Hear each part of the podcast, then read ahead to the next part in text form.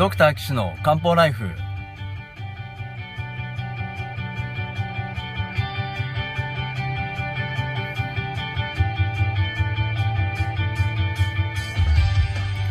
ポッドキャストドクター岸の漢方ライフは医師である岸大二郎がリスナーの皆様から寄せられた体の悩みを中医学をもとにした漢方薬や鍼灸治療の知識で解決するお手伝いをする番組です。現代医学では改善しない辛い症状や病名はあるけれど治療方法がない疾患。検査はしたけれど異常がない症状に対して現代学はもちろん漢方や鍼灸の考え方をお伝えしていくことで皆さんの生活を幸せにする岸漢方クリニックがお送りします。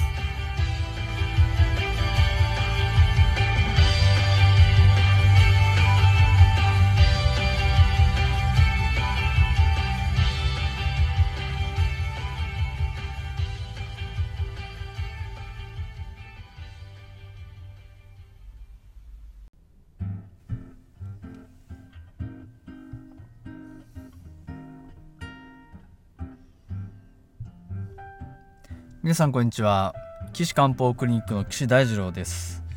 ドクター岸の漢方ライフ今回は第87回目をお送りしたいと思います。よろしくお願いします。ということで前回は不眠寝れませんっていう方のですねお悩み相談でしたが今回もお悩み相談をガンガンいきたいと思います。えー、今日のお悩みの方はあ69歳男性ですね。さあ69歳男性の方が何かっていうと便秘腹満まあお腹が張るってことですね。腹満新化物これみぞおちが痛い。まあこういう症状なわけですよ。こうやってねいっぱいこの症状を言ってくれるとですねすごいやりがいが出ますね。まあ、基本西洋医学のお医者さんのところでいろんなことをいっぱい言ったら、まあ、はっきり言って嫌がられますわ。いやいやまあそうじゃない人もいると思いますよ。いると思いますけどお腹が痛いですとかめまいがしますとか足がしびれます腰が痛いです寝れません胸焼けがしますとかいろんなことをもし場合に言うとあもうあの多分ねこれ来ますよ。不定収素っていうレッテルがね来ますよ。いろいろ言う人についてはもうほんとすぐね。そうすると次来ます。安定剤。ね。安定剤飲んでくださいって。あまあね。いろんなことでそういう症状があるんでね。まあそういうのを否定してからじゃないと僕はダメなんじゃないかなと思ってますけど。まあでもいろんなこと言う人はね病院行くとこう毛嫌いされますよね。であの大きい病院とか行くと病院に入り口のところにあの案内カウンターとかねあの場合によると看護師さんとかが「今日はどうされましたか?」どんなことでお困りですか？ってことを優しく聞いてくれるんですけどいっぱい言うとですね大変ですあそしたらじゃあ今日はじゃああの消化器内科と循環器内科かかってください。でその後整形外科と皮膚科にはあの予約しますんであのー、それね後日来てください。で内科行くといろいろ検査があってこの検査はご飯食べてるとできませんから次回あのご飯食べてない時に来てくださいってこのね永遠に病院にかかって治らないっていうこの大変な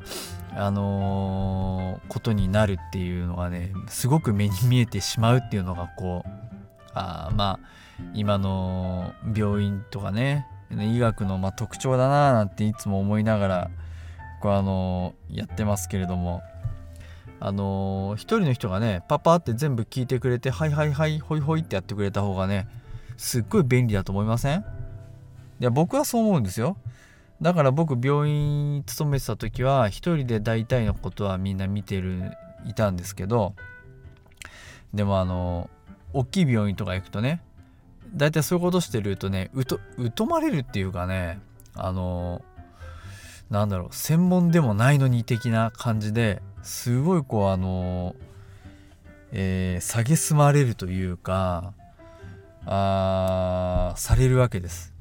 ね。でも俺は糖尿病の専門なんだから糖尿病は全部俺に見せろとかね。俺は骨の専門家なんだから整形外科そんな痛いやつっていうのは俺に見せなきゃダメじゃないかとかね。腹痛は外科だろうとかね。あそうすごい怒られる。もうそういうのすっごい経験してきました本当に。ね。でその実僕が見てたねその病院の中では何やってるかっていうと糖尿病の先生はヘモグロビン A1C の数値しか見ないし外科の先生はお腹痛いのは見てくれるけどそれ以外は絶対見てくれないし整形外科もそうだしねもうほんとそういう病院ばっかりでなんか本当にあのまあなんか僕は求めてるのはこれじゃないなっていうのはすごく感じました。ね、だからって僕はあの西洋医学否定するつもりもないしすごく重要だっていうのはね分かってますだから絶対その命を救うためにはやんなきゃいけないんですけどあのー、なかなかねえっ、ー、とかゆいとこに手が届かないというかうん、お医者さんが130150%ぐらいね仕事能力を発揮すればねいいんじゃないかなと思ってますけれども、まあ、僕はできればそういうこう場を提供したいなと思っててあのー、特にその日本はね西洋医学やってる人も漢方わかる勉強できるしでそこに針を入ってもらうこともできるし栄養でサポートすることもできるしそういうのを中医学の総合的にねまとめた病院をポロって作ったらいいんじゃないかなと思ってますけどね。あの一番やっぱり北京に行って感動したのはまあ僕はあのえっ、と平間直樹先生っていうまあ師匠がいるんですけれどもその先生が北京に行った時に学んでた公安門病院というところねまあ、見学に行ったことがあるんですけれどももうすごいでかいビルでもう本当に日本の大学病院ぐらいまあコアモン病院はめちゃ一番多分でかいんだと思うんですけどあのー、その中にいろんな科があるんですけど病院の中でやってるのはね全部中医学なんですよ。まあ、全部っていうとちょっと違いますけどあのびっくりしたのは胃カメラとかもね普通にやってるんですよね。面白いです。胃カメラをやるでしょ？胃に炎症がありましたってなったらあの西洋医学だったらあの胃酸を抑える薬とか出すんですけどあ胃に熱があるね。っていうなるわけですよ。でしょ？胃に熱胃カメラをの皮膚の粘膜の色を見てあ胃に熱があるね。じゃあ黄金とオーレン追加しようかとかね。いやかっこいいですよ。いや胃カメラやったらまだ胃の中に食べ物が残ってると。あこれまだ胃の運動が悪いねと。胃の木が低火の木が低下してるねと。そしたら火の木の流すような陳皮と半夏付け加えようかとかね。かっこよくないですかこの。胃カメラっていう西洋の道具を使って中医学で治療をするっていうこのねスタンス。かっこいいな。例えば超音波やって肝臓に